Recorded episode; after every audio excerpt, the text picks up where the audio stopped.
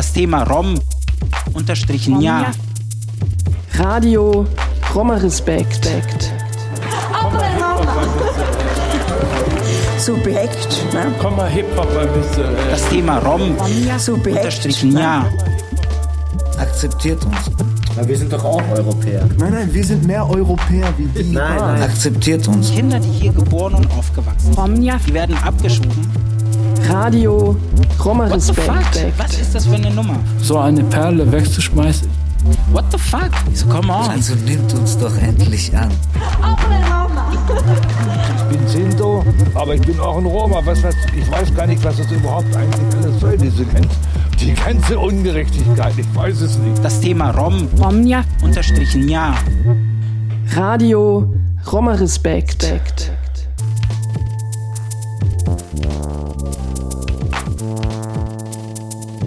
Was will Radio Roma Respekt?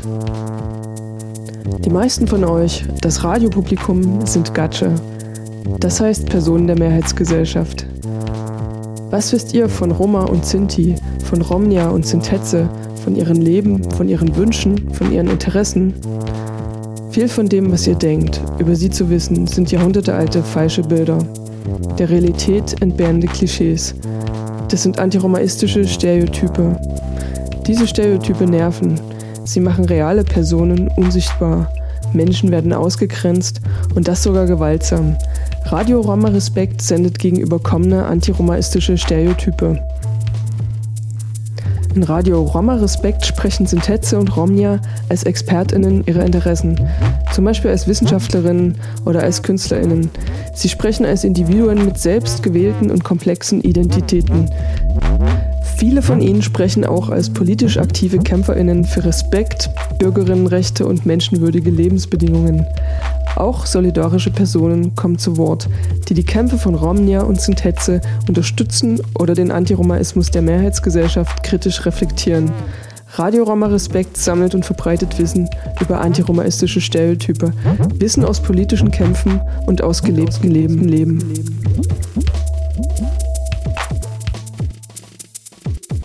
Radio Roma Respekt.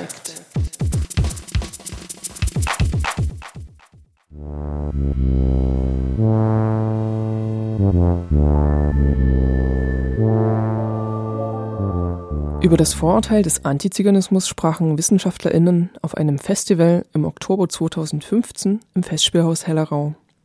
Auf einem gemeinsamen Podium saßen Jan Selling, Historiker und Autor des Forschungsnetzwerks Anti-Ziganism, What's in a Word, neben Professor Dr. Christo Kjutschukow. Christo Kjutschukow ist ein gebürtiger Bulgare. Er ist einer der führenden Experten für Roma-Sprachen und Kulturen, außerdem Direktor des Vereins Roma-Zentrum für interkulturellen Dialog in Berlin und Professor und Lehrstuhlinhaber in der slowakischen Matej Bell Universität. Er arbeitet übernational und schwerpunktmäßig im Bereich der Bildung, dabei zu struktureller Benachteiligung von Roma in den europäischen Bildungssystemen. Neben der Moderatorin Grit Hannefort vom Kulturbüro Sachsen waren zu der Abendveranstaltung etwa 20 Leute nach Hellerau gekommen. Anwesend waren sowohl AktivistInnen gegen Antiromaismus wie auch thematisch unbeschlagene KulturbürgerInnen. Das Festspielhaus Hellerau hat diese Veranstaltung im Rahmen eines geförderten Projekts Romamor genannt. Neben den wissenschaftlicheren Diskussionen gab es Kunst, Theater, Tanz, Musik und Filmvorführungen. Der in Schweden lehrende Historiker Selling hatte mit dem Titel des Festivals ein Problem, was er gleich zu Eingang thematisiert. Zunächst war ich ja ein bisschen, um ehrlich zu sein, ein bisschen verstört über den Titel dieses Festivals, der ja bewusst auf den Philoziganismus oder die romantisierende Seite des Antiziganismus anspielt. Äh, persönlich kann ich ja eine Ethnie weder lieben noch hassen. Äh, aber deute ich den Titel sehr frei übersetzt als Menschenliebe, finde ich ihn schön. Mit diesem Statement kritisiert er die rassistisch-ethnische Exotisierung von Roma. Im Anschluss an dieses Statement bringt er seine Vortragsthese. Die Roma sind die eigentlichen Europäerinnen. Es wird manchmal gesagt, äh, Roma seien eigentlich die optimalen EU-Bürger, nämlich eine transnationale europäische Bevölkerungsgruppe. Gewiss, der Zentralrat Deutsche Sinti und Roma vertritt ja eine eigene Policy, die nicht das Bild einer transnationalen Minderheit unterstützt, sondern die einer deutschen Minderheit. Dennoch gibt es strategische Argumente der internationalen Roma-Bewegung und man könnte das vielleicht Roma-Nationalismus nennen. Es ist aber ein Nationalismus ohne Landanspruch, aber äh, mit dem Anspruch, die Stimmen von allen Roma-Gruppen zu stärken durch Symbole wie Flagge, Nationalhymne, gemeinsame Feiertage und ein gewisses Streamlining von äh, Roma-Kultur in diesem Kontext. Diese Strategie wird natürlich nicht von allen Roma, von allen Roma-Gruppen äh, unterstützt oder mitgetragen. Zum Beispiel der Internationale Roma-Tag am 8. April, der wird in Schweden erst seit ein paar Jahren wird er gefeiert und auch an, an allen äh, äh, Fahnenstangen von den, von den Städten hängt diese Fahne da, was ja eine Anerkennung der Minderheit ist. Aber ein Teil dieser Minderheit in Schweden, nämlich die schwedischen Roma-Gruppe Resane, feiert diesen Tag gar nicht. Die Flagge der Roma wurde beim First World Romani Congress im Jahre 1971 in London als allgemeines Symbol der internationalen Roma-Ethnie proklamiert. Die Hymne Jellem Jellem bedeutet so viel wie unterwegs und wurde dort als Nationalhymne verabschiedet, und zwar in der Version, die von Esma Recepova gesungen wurde.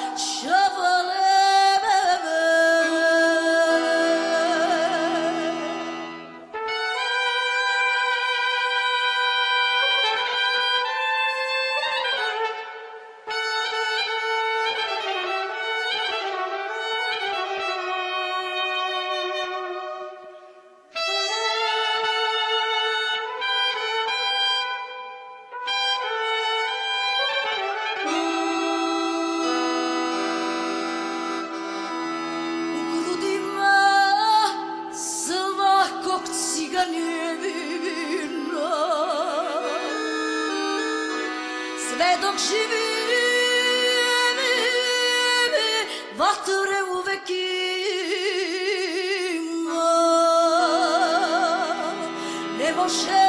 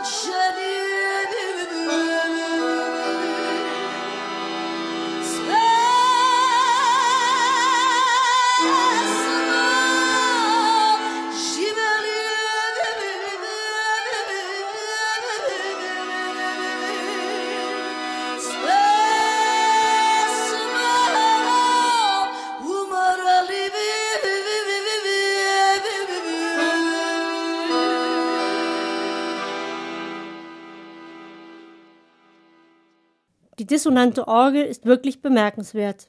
Das also ist die Nationalhymne der international politisch organisierten Roma, interpretiert von Esma Reczepowa. Der Historiker Selling geht zu aktuellen politischen Debatten um Geflüchtete über, nimmt Stellung, macht Bemerkungen. Im August 2015 ist es sehr nah am Veranstaltungsort Dresden zu rassistischen Ausschreitungen gekommen.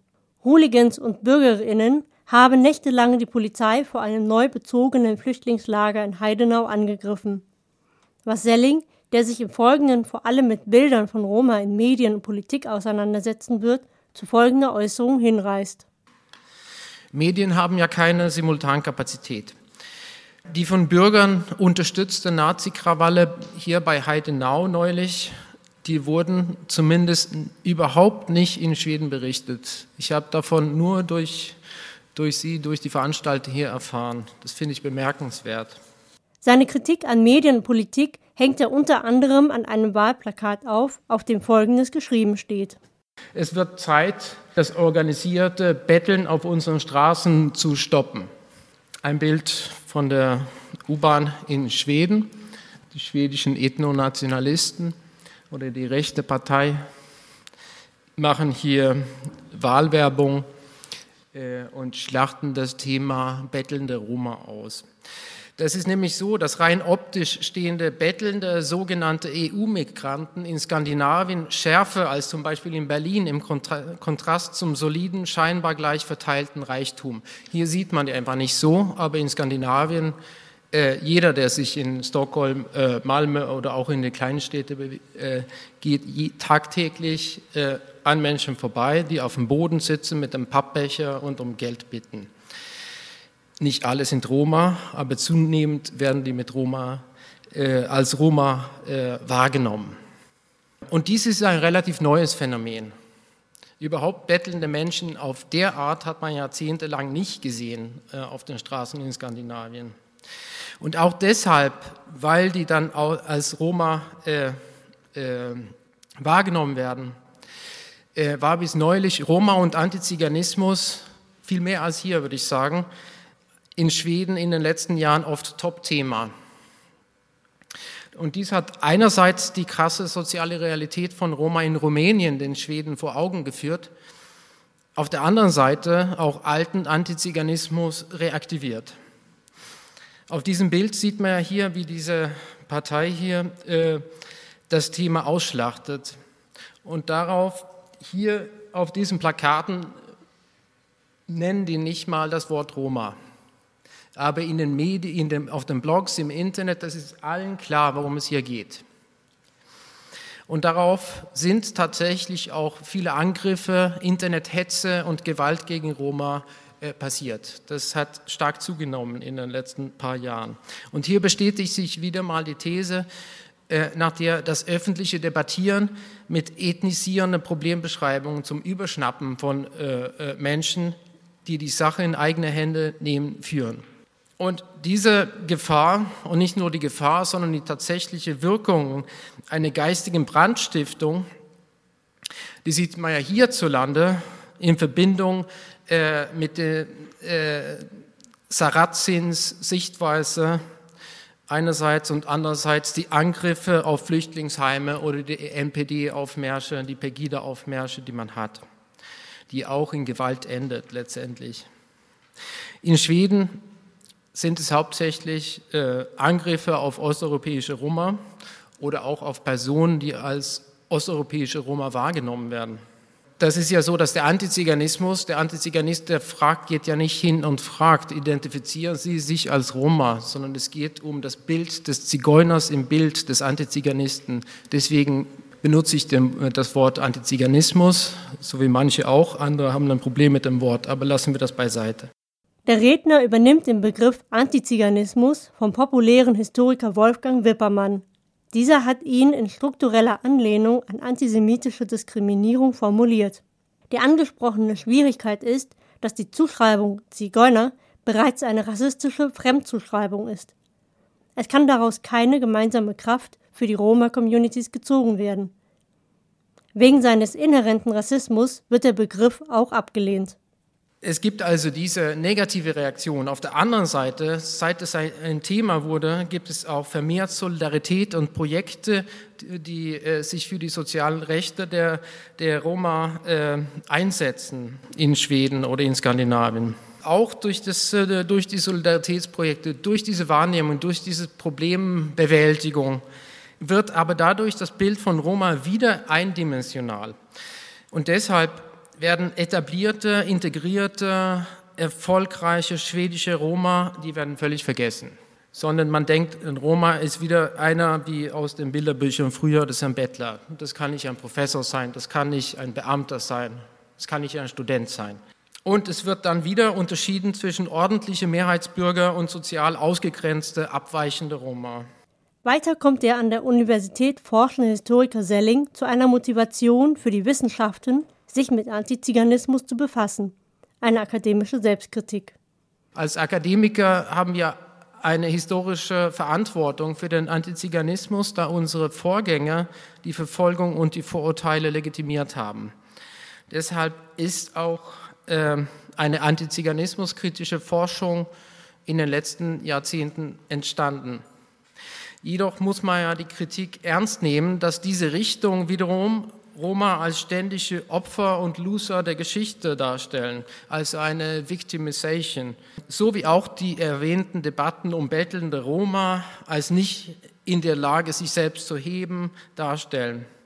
Das wird auch unter anderem von einem norwegischen äh, Historiker Chalakavi kritisiert. Die Reaktion darauf kann aber nicht sein, den Antiziganismus zu unterschlagen und zum Beispiel nur Kulturfestivals äh, ohne Antiziganismusbesprechungen zu halten. Nämlich, wie Romani Rose neulich gesagt hat, ist die Sache nicht damit getan, nur dadurch, dass ein positives äh, Gegenbild und das kulturelle Reichtum der Roma aufgezeigt wird. Die Vorurteile müssen analysiert und auseinandergenommen werden. Ich würde deshalb nicht Antiziganismusforschung losgelöst von Roma-Forschung sehen wollen und wiederum ist Antiziganismuskritik muss auch vorhanden sein in, in, in Roma-Forschung. Und auch deshalb finde ich diese Veranstaltung bei Roma Moor sehr, sehr gelungen. Der Vortrag schließt mit der Projektion eines Schwarz-Weiß-Bildes von 1965, auf dem ein kleiner Demonstrationszug mit Transparenten und Schildern zu sehen ist. Ich möchte nämlich als letztes hier ein hoffnungsvolles und kämpferisches Bild der schwedischen Roma-Bürgerrechtsbewegung aus dem Jahr 1965 stehen lassen. Äh, wohlbemerkt war dies eine nicht separatistische Bewegung von Roma und Nicht-Roma, die gemeinsam für Menschenrechte im eigenen Land kämpften. In der vordersten Reihe die schwedische Roma-Aktivistin und populäre Kinderbuchautorin Rosa Taikon. Katharina Taikon, Entschuldigung, ihre Schwester Rosa Taikon ist Ehrendoktor. Und die kämpfen also hier für Bildung. Das war ja noch keine, äh, das Recht auf Schule war damals noch nicht durchgesetzt in Schweden, so wie das äh, auch ein Thema in Teilen von Osteuropa ist. Vielleicht wird Professor Kürtschikow was dazu sagen nachher. Im Anschluss gab der Professor für soziolinguistische Aspekte der Roma-Sprache einen Input. Er stellt sich selbst und seine Arbeit vor. Äh, ich bin äh, Professor in allgemeine Sprachwissenschaft, aber eigentlich mein erster Beruf ist Pädagoge und äh, ich habe für viele Jahre äh, in Bulgarien als Lehrer gearbeitet. Danach äh, habe ich äh, mit meiner akademischen Karriere angefangen und äh, meine erste Studie, Forschung war über die Recht von Roma-Kindern die Muttersprache in Schule zu lernen. Und das war genau sofort nach die demokratische Veränderungen in Bulgarien nach 1990er Jahren. Später in mit 90er Jahren äh, in Budapest äh, ein Institut European Roma Rights Center gegründet und ich war in diesem äh, Institut als Member of the Board of Directors. Meine Arbeit in diese 90er Jahren war über die äh, Erziehung von Roma-Kindern in Europa, weil viele Roma-Kinder sind nach Sonderschulen geschickt, äh, weil sie sprechen kein, äh, sie sprechen nicht die offizielle Sprache von den Ländern oder sie haben Probleme mit der offiziellen Sprache und äh, noch in vielen osteuropäischen Ländern, wenn die Roma-Kinder nicht sehr gut die offizielle Sprache sprechen, sie sind in diese Special Schools, Sonderschulen geschickt. Ich habe äh, für viele Jahre äh, Forschungen in diese Special Schools, Sonderschule gemacht und äh, wir haben eine, eine neue Methodik entwickelt, eine neue Methodik für Erziehung von Roma-Kindern in diese, in diese Sonderschulen. Aber trotzdem noch ja, in äh, Ländern als Slowakei, als Tschechische Republik, in Ungarn ungefähr 60 bis 70 Prozent von Roma-Kindern sind in Special Schools, in Sonderschule. Warum das ist so gefährlich? Das bedeutet das, was bedeutet das? Äh, das bedeutet, äh, dass wenn die Kinder die Sonderschule absolvieren, sie können nicht äh, weiter studieren, sie können nicht in Gymnasium zum Beispiel gehen oder in Universität studieren. Und mit diesem Zertifikat von Sonderschule, sie können nur etwas manuell arbeiten. Aber in äh, osteuropäischen Ländern normalerweise niemand braucht Roma-Junge mit sehr niedriger Erziehung, mit sehr äh, schlechter offizieller Sprache. Und äh, das ist ein großes Problem heutige. Ja? Das ist etwas sehr, sehr äh, wichtig, weil die ganze Schulsystem ist in diesem Art gemacht, dass wenn du gehörst nicht zum diese ähm, Majority und du bist eine Minderheit, du bist sofort äh, daraus von dem System. Du kannst nicht sich integrieren in die Gesellschaft. Später habe ich äh, neue Testen mit äh, einer amerikanischen Professorin entwickelt, psycholinguistische Testen. Und diese Testen äh, hatte ein Ziel, zu zeigen, ob die Roma-Kinder die Romani äh, Grammatik kennen in alle Sprachen. Das bedeutet in Romani-Sprache auch. Es gibt ein grammatisches System mit verschiedenen grammatischen Kategorien. Ich äh, wollte zeigen, dass äh, wenn die Roma-Kinder äh, ihre Muttersprache sprechen, sie sind nicht äh, mit Men Mental Retardation, ja? sie haben keine psychologischen Probleme und deswegen äh, letzte sechs, sieben Jahre äh, arbeite ich über diese mh, Forschung und ich habe in viele verschiedene Länder aus Mazedonien, Bulgarien, Tschechische Republik, Slowakei, Kroatien.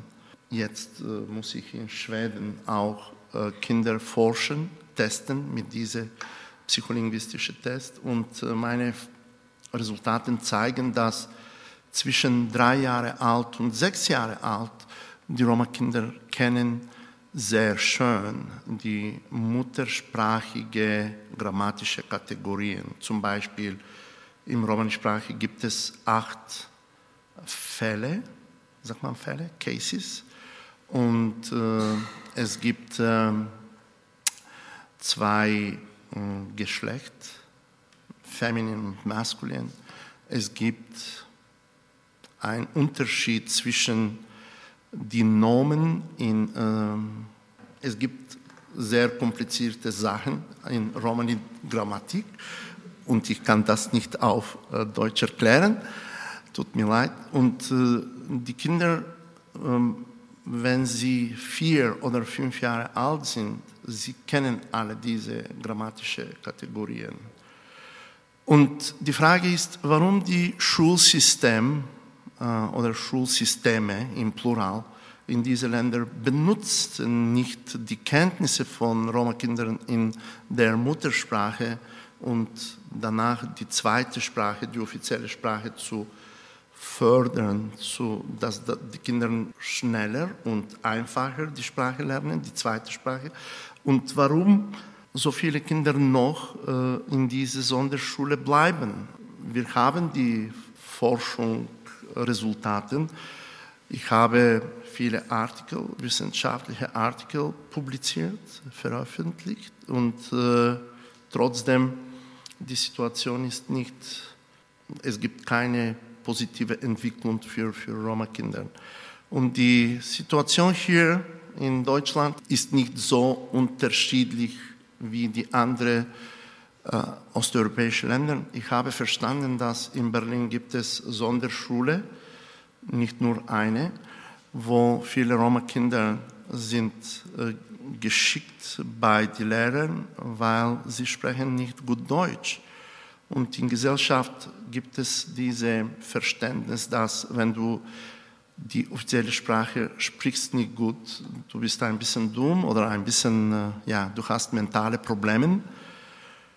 Und wenn das passiert mit Kindern, äh, aber das ist äh, sehr gefährlich, weil das bleibt für ganze Leben zu diesem Kind, diesem Begriff, diesem, dieser Stamp bleibt mit den Kindern, dass sie sind von, sie kommen von Sonderschule und niemand wollte mit diesen diese Kindern später, wenn sie sind äh, Adults, äh, Arbeit zu geben oder niemand äh, will, will diese Kinder in Universität nehmen.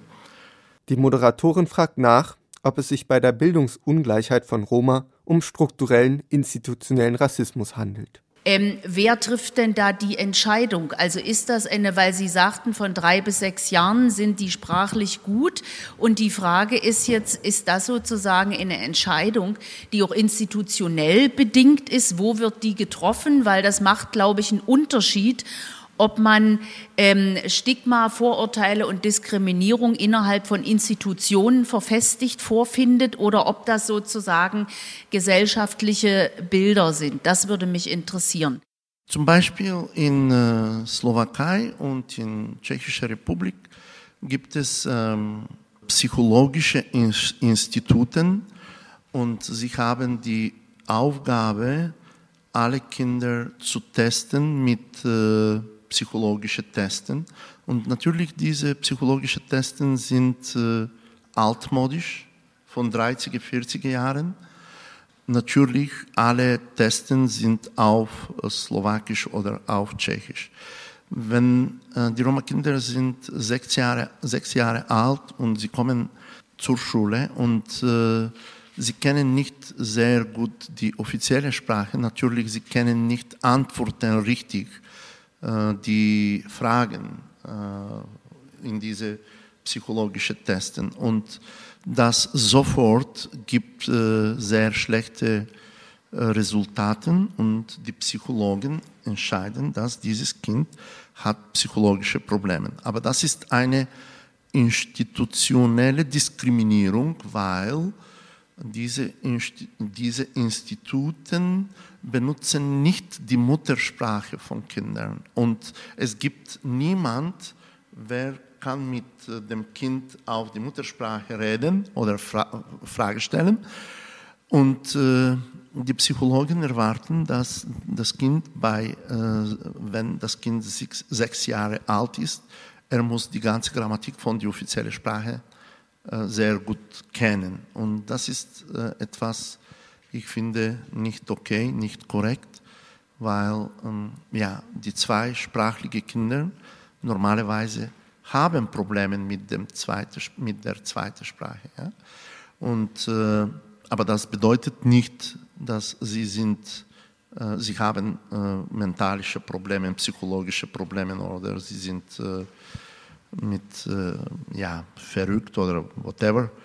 Äh, aber trotzdem, das ist das System. Das System produziert die vor oder nicht produziert, reproduziert die Vorurteile, dass ganze Roma-Population in Europa hat sehr niedrige IQ.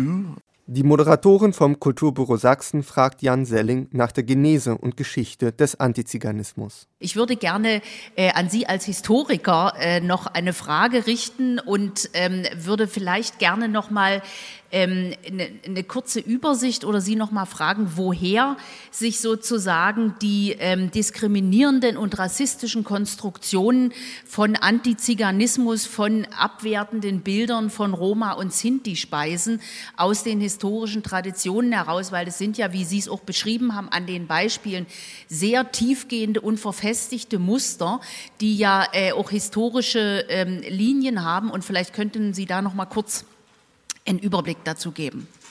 Das ist ja so, dass äh, der Antiziganismus, wenn wir jetzt das Wort dafür benutzen, äh, es ist ja nicht nur ein Vorteil, wie Sie gesagt haben, das ist äh, auch eine Mentalität und Ideologie, wie Wippermann sagen würde. Es ist auch ein, äh, ein geschichtlicher Zusammenhang, eine Erfahrung. Das Erstaunliche ist ja, dass äh, die Stereotype äh, und die Vorurteile so langlebig sind und so viele ähnlich, so große Ähnlichkeiten aufweisen in so vielen verschiedenen Stellen in Europa, obwohl die äh, Erfahrungen mit tatsächlichen Roma sehr unterschiedlich sind und diese Vorurteile genauso wie es Antisemitismus ohne Juden äh, gibt und gegeben hat, äh, gibt es Antiziganismus ohne Roma. Äh, und ähm, auch die Roma-Gruppen sind ja völlig unterschiedlich in verschiedenen Ländern. Äh, es gibt und gab arme Roma, es gibt aber und gibt und gab äh, etablierte Roma. Äh, aber das interessiert ja nicht das Stereotyp, es äh, verstärkt sich selbst, ein eigenes Leben. Und das geht ja bis in das äh, Mittelalter zurück. Und da kann man sehen, zumindest in nordeuropäischen Ländern.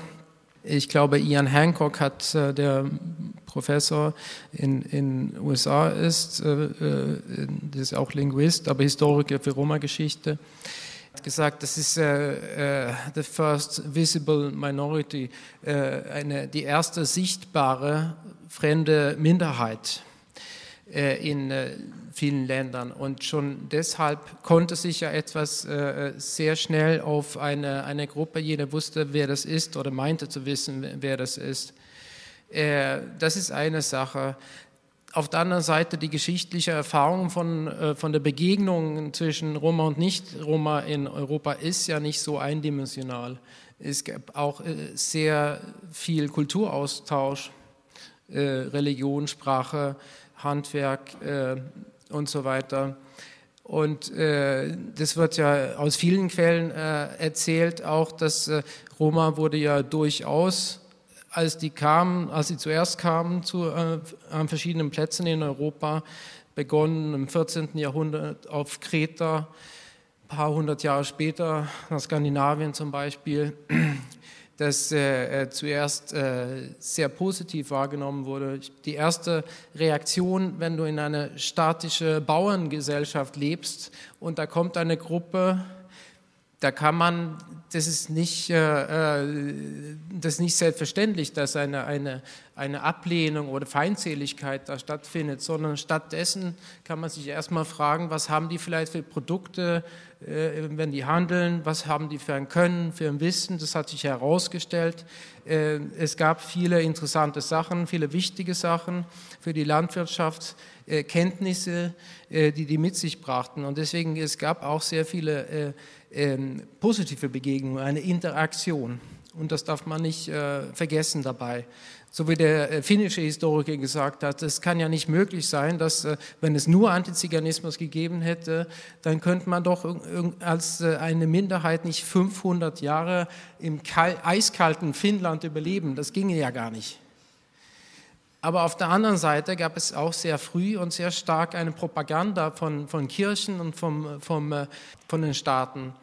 Äh, das Deutsch-Römische Reich hat ja schon um äh, Jahr 1500 hat man äh, Roma als vogelfrei erklärt. Und zwar mit denselben Argumenten, wie man auch gegen die Juden vorgegangen ist. Sie seien die, die Feinde des Christentums, sie seien Spitzel für die Türken, sie führen Krankheiten mit sich, sie vergiften und so weiter. Genau dieselben, man hat auf dasselbe Repertoire äh, äh, zurückgegriffen, was schon was Bekanntes war, von dem, nämlich von dem Antisemitismus. Und das ist so durch diese großen Zentralmächte wie die katholische Kirche oder wie die Kirche äh, und äh, das Deutsch-Römische Reich. Äh, das ist ja ein Argument, weil das hat sich von einem Land zum nächsten, die Gesetze haben, man hat kopiert. Das eine Gesetz, äh, äh, vogelfreie Erklärungen, äh, bestimmte Einschränkungen, das sieht man, das wurde kopiert von einem Land zum nächsten. Schon damals gab es also dieses Kopiermuster, was wir heute mit der Flüchtlingspolitik auch sehen man kann das ja als ein Vorgänger von der EU sehen, wenn man will. Dieses. und das ist ja ein, äh, eine Sache. Und dann ist es, äh, das ist äh, antiziganistische Vorurteile und Stereotype, die sind äh, selbstverstärkend. In dem Sinne, dass man sagt, dass, äh, was ist eigentlich ein Zigeuner? Ja, das ist äh, jemand, der asozial lebt, jemand, der arm ist, der kriminell ist und wenn irgendwie Unbekannte aufgetaucht sind äh, und äh, sich so verhalten haben, dann muss es doch Zigeuner gewesen sein. Äh, es gibt ein Beispiel von, äh, aus Schweden von 1945. Da hat man die schwedische sogenannte Tatar-Population, also auch eine teilweise Roma-Gruppe. Da wollte man die registrieren und äh, analysieren. Und da musste man aber natürlich feststellen, wer sollen wir zählen, wen sollen wir überhaupt registrieren bei den eingewanderten äh, äh, Roma-Gruppen wie die Kelterasch und so war das relativ klar, weil die haben wirklich äh, äh diese andere Sprache gesprochen, haben anders gelebt. Aber bei dieser äh, seit 500 Jahren im Land lebenden mit Mehrheitsbevölkerung vermischter Bevölkerungsgruppe war das überhaupt nicht klar. Und deswegen haben die verschiedenen lokalen Behörden gefragt, wer ist denn ein Tatar, was sollen wir mitnehmen? Und dann die Antwort war diese völlige Kreisargumentation. Äh, äh, ein Tatar ist, wer wie ein Tatar ist. Professor Dr. Christo Kjutschukow geht ergänzend auf die Geschichte der Roma-Sprachen ein. Die Roma sprechen verschiedene Dialekten und verschiedene Sprachen. Zum Beispiel die Roma von Spanien, sie sprechen eine Sprache und die Sprache heißt Kalo. Und die finlandische Roma sprechen eine andere Sprache und das heißt Kale. In Rumänien gibt es eine andere Gruppe, das ist, äh, und in Ungarn auch, äh, Boyasch oder Beasch. Und sie sprechen die Sprache, eigentlich eine alte Dialekte von rumänischer Sprache. Ja, es gibt äh, historische Gründe, warum diese drei Gruppen sprechen äh, diese drei verschiedene Sprachen. Aber es gibt äh, die anderen Gruppen, sie sprechen äh, die äh, verschiedene Dialekten, aber die, alle Dialekten sind äh, verbinden und die Gründe ist von äh, Indien, von Hindi-Sprache. Vielleicht Sie wissen, dass äh, Roma kommen aus Indien und äh, am Anfang vielleicht sie haben verschiedene indische Sprachen und Dialekten benutzt bis zum ihrer Reise nach Byzantische Reich und im Byzantische Reich äh, die Sprache hat als, als eine Sprache formiert, weil die griechische Sprache hat sehr großen Einfluss über die Romani-Sprache. Und heute gibt es etwas als 800 Wörter auf griechische Sprache in Romani schon noch. Und äh, natürlich 70, 80 Prozent von der heutigen Romani-Sprache kommt aus Hindi-Sprache. So, deswegen, es gibt Einfluss von verschiedenen Kontaktsprachen, zum Beispiel Deutsch oder Französisch oder Italienisch, aber es gibt eine Gründe und das ist aus Indien, aus Hindi. Vom Podium wird gesagt, dass auch die Roma als Gruppenbegriff sehr, sehr unterschiedliche Leute umfasst. Dann macht der theoretisierende Historiker einen Punkt. Die Diskriminierung schreibt sich in die Diskriminierten ein. Unzweifelhaft. Bis 19 Unzweifelhaft. Bis dann macht der theoretisierende Historiker einen Punkt. Die Diskriminierung schreibt sich in die Diskriminierten ein. Unzweifelhaft. Bis 1860 wurden Roma in Rumänien als Sklaven gehalten. Davon bleiben Spuren. Ja, also wenn man von Versklavung äh, redet, dann äh, muss man auch, und das ist ja eine sehr unbekannte Be äh, Geschichte, äh, sogar bei meinen Kollegen wissen sehr wenige, dass man in, in Rumänien bis 1860 äh, Roma und nur Roma äh, kaufen, verkaufen, verschenken, vererben konnte. Die, diese Art von tatsächlicher Sklaverei. Und das hat natürlich, und das ist in der Hinsicht, also äh, es gibt Zeitungsanzeigen, wo man äh, in der Anzeige schreibt, irgendwie wie viele und welche Art von Sklaven das sind. Und dass das so unbekannt ist, ist schon merkwürdig. Äh, das ist eine Sache an sich.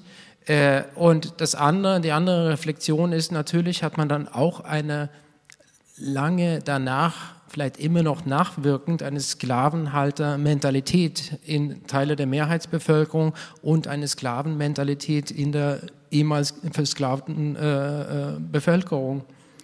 Und also wie man in den USA bis in den 1950ern äh, äh, unbestraft irgendwie äh, äh, Schwarze mit Tieren äh, vergleichen könnte im Diskurs und man konnte immer noch Senator sein, äh, das wäre auch so eine Sklavenhalter-Mentalität, würde ich mal sagen. Und das andere ist, was auch damit zusammenhängt, und das gibt es ja auch in vermilderten Formen äh, in, in, anderen Ländern, die geschichtliche Roma, Erfahrung der Roma, eine Internalisierung von dem. Also die Stigmatisierung, diese Paria-Stempel, das wird ja irgendwo auch sogar in Schulen, das ist ja auch ein Thema. Wenn man sagt, dass äh, äh, ihr seid Roma, ihr könnt nichts, es hat keinen Zweck, dass ihr zur Schule geht, irgendwann denkt man, ich kann nichts. Also das, äh, das ist so selbsterfüllend.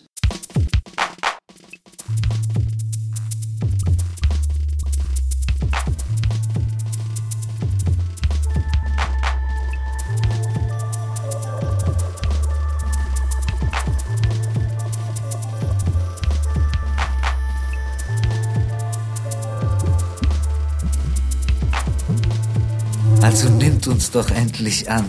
Radio Roma Respekt. Respekt.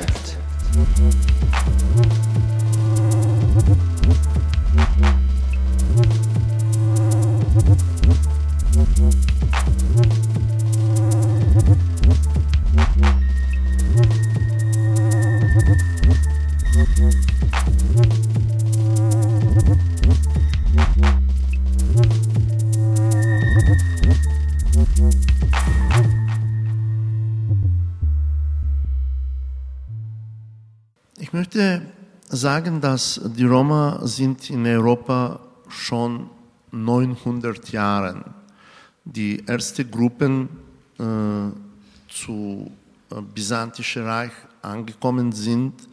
Das war ungefähr vor 900 Jahren. In Bulgarien, wir haben die Roma 800 Jahre. In zentraleuropäischen Ländern, sie sind 600, 700 Jahre. Für ganze diese Zeit, 800 Jahre, 600 Jahre, 700 Jahre, die Regierungen haben nicht einen Weg, die Probleme von Roma zu lösen. Und jetzt die Gesellschaften erwarten, dass in 20 Jahren alle Probleme von Roma wird gelöst sein, nur wie diese, ja? just like that. Aber das geht nicht, weil für 800, 900 Jahre die Roma äh, waren nicht äh, recognized als Bürger von diesen Ländern. Sie waren immer Marginalia. Sie waren immer Outsiders. Sie hatten keine Möglichkeiten, wenn wir denken über die Roma-History, wir, wir wissen, was passiert in, mit Jahren mit der katholischen Kirche, was die katholische Kirche gemacht gegen Roma. Wir wissen, was passiert in Ländern als in, in Rumänien mit der Sklaverei und wir wissen, was passiert in Ländern wie Austro-Hungarische Reich und in Spanien und wir wissen, was passiert mit Roma in äh, Finnland auch. Aber die Gesellschaften sehr oft, sie wissen nicht die History, die History von Roma und es ist, even, es ist sogar mh, schlechter.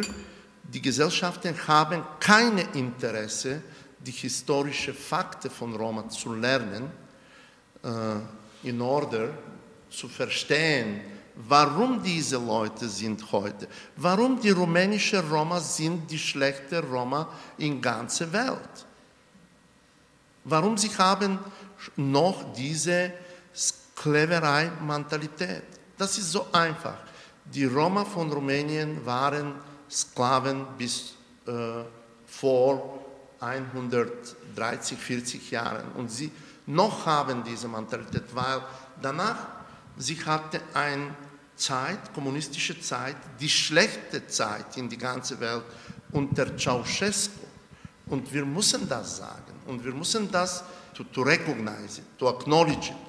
Weil wenn wir wollen das nicht sehen, wir wollen das nicht wissen, wir werden immer die Roma blame, blame. We will blame the dead. You are the victim. You are the, the guilty. Das ist das Problem. Die Gesellschaften wollen nicht verstehen, dass die heutige Situation von Roma ist eine Konsequenz, ein Resultat für die ganze historische Entwicklung von Roma. Du kannst nicht erwarten von jemand, der äh, 800 Jahre nicht frei, äh, Freiheit hat und er ist nur 25 Jahre frei, er hat nur 25 Jahre Freiheit, Freiheit dass er äh, wechselt seine Meinung und er hat genau diese demokratische oder moderne Verständnis und Denken wie die andere zivilisierte europäische Nationen. No way, forgive me. Yeah, that, that doesn't work. This is not, das, das ist nicht die, die richtige Weg zu, zu haben. Warum die Regierungen jetzt denken über Strategien und sie erwarten, heute wir sind 215. Jahre und in, bei 220. Jahre mit diesen ganzen Strategien, die Regierungen werden alle Probleme für Roma, von Roma lösen in fünf Jahren. Und wenn die Probleme sind nicht gelöst, das ist das Problem von Roma. Die Roma sind so schlecht, dass sie haben nichts getan, die Probleme zu lösen. No, this doesn't work like that. Wir haben gesehen, dass letzte zehn Jahre die Regierungen haben gar nichts gemacht. Wir sehen heute in alle europäischen Länder, fast in alle europäischen Länder, die Neonazismus entwickelt. Vor 10 oder 15 Jahren, wir hatten keine neonazistische Parteien in Bulgarien. Jetzt, die neonazistischen Parteien sind in die Regierung, in die Parlamente. Am 16. Dezember, ein bulgarischer Politiker hat gesagt, die Zigeuner sind unter Menschen. Weißt du, wer hat das gesagt? In 2014, 16. Dezember, bulgarische Politiker hat das öffentlich, public gesagt. Und weißt du, wer hat reagiert? Niemand von dem bulgarischen Parlament. Nächster Tag, die amerikanische Botschaft hat einen Brief geschrieben zu bulgarischen Parlament. Das, das ist nicht, nicht acceptable. Wenn die Gesellschaften haben diese Denken, diese Manner of Denken, diese Art of Denken, no way. Die Roma werden immer Untermenschen sein. Die Roma werden immer Unterklasse sein. Und es gibt ein neues Buch. Der Roma, The Balkan Underclass. Und das Buch ist publiziert in 2014, im November, in England, in Großbritannien.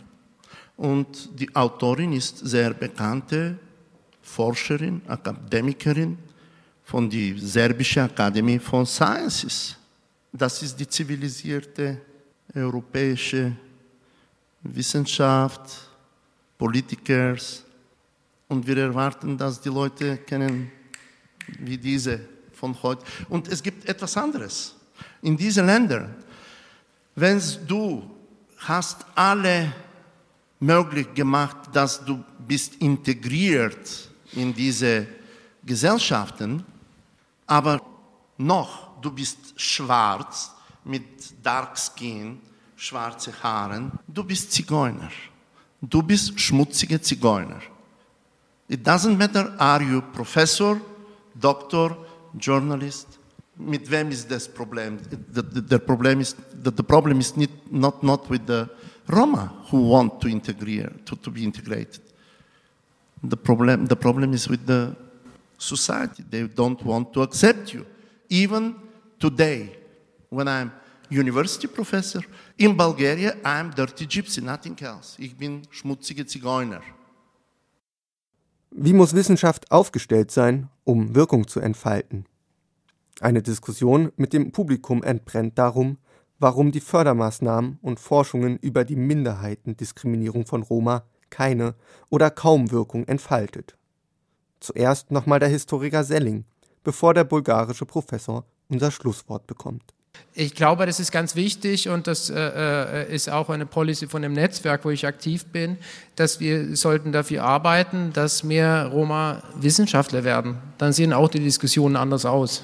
Manchmal die Städte interessieren sich von unseren äh, Forschungen und äh, Arbeit und Studien, aber am meisten sie interessieren sich nicht. Und wenn wir haben Vorschläge oder, Ideen, wie die Situation zu verbessern, äh, ja, sie bleiben nur Ideen. Und äh, zum Beispiel in Bulgarien, wir haben äh, ein Programm geöffnet in der Universität, in einem Universität.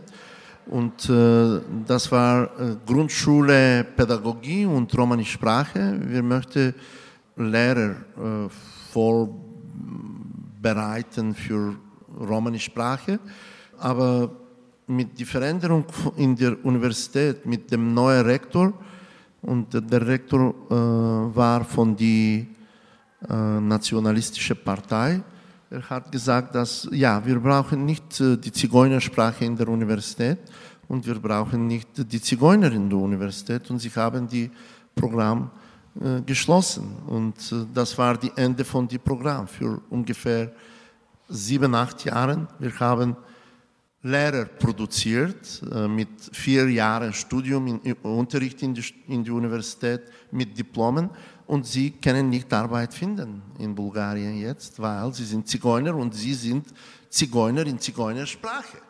Das ist die Situation und äh, das ist nicht so einfach, äh, wenn wir mit äh, die Politiker verbinden und wir möchten etwas in die Länder zu verändern, zu, zu verbessern. Aber wir versuchen, wir noch äh, kämpfen mit verschiedenen Politikern, mit äh, rassistischen Kollegen, Wissenschaftlern in den verschiedenen Universitäten. Es gibt so viele rassistische Kollegen. Tut mir leid, ich muss das sagen. Aber wir, wir uh, we don't give up. Wir kämpfen.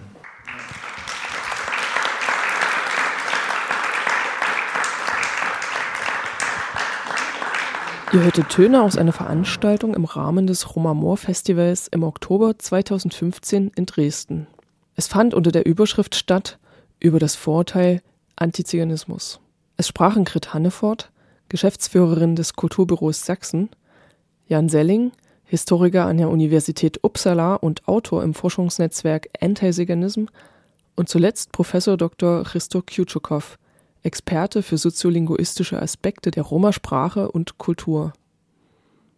Die Produktion und Zwischenmoderationen wurden von TeilnehmerInnen des Radioworkshops zu Roma-Respekt erstellt.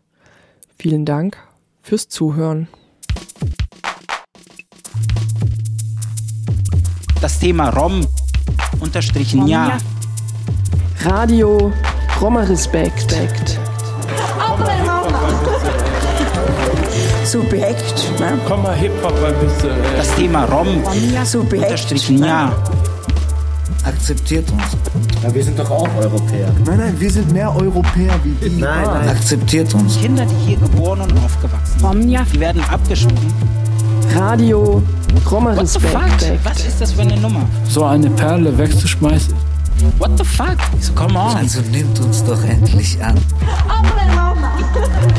Ich bin Sinto, aber ich bin auch ein Roma. Was, was, ich weiß gar nicht, was das überhaupt eigentlich alles soll, diese ganze, die ganze Ungerechtigkeit. Ich weiß es nicht. Das Thema Rom, Romja unterstrichen ja. Radio Roma Respekt.